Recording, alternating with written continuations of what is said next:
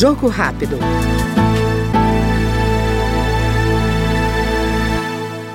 Coordenador da Frente Parlamentar Mista em Defesa da Radiodifusão, o deputado Cezinha de Madureira, do PSD de São Paulo, destaca a necessidade de modernizar a legislação do setor, que remonta à década de 60.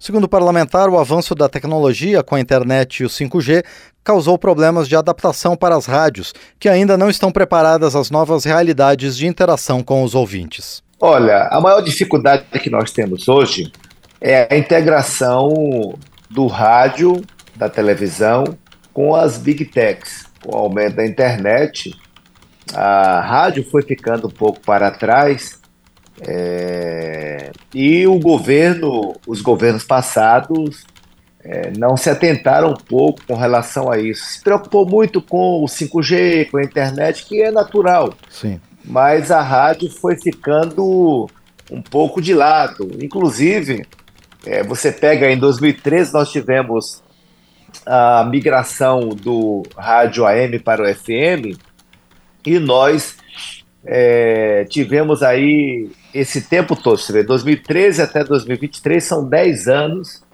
e as rádios AM que migraram ficaram na ilegalidade praticamente e é, a lei continua a mesma, o aumento da internet, Sim. a falta de regulamentação, e a multa comendo solta. Então, o radiodifusão foi muito prejudicado, prejudicado nesse tempo todo. Então, é, nós estamos no desafio dessa integração e também de uma da mudança do marco legal do rádio brasileiro, da radiodifusão, que é de 1967.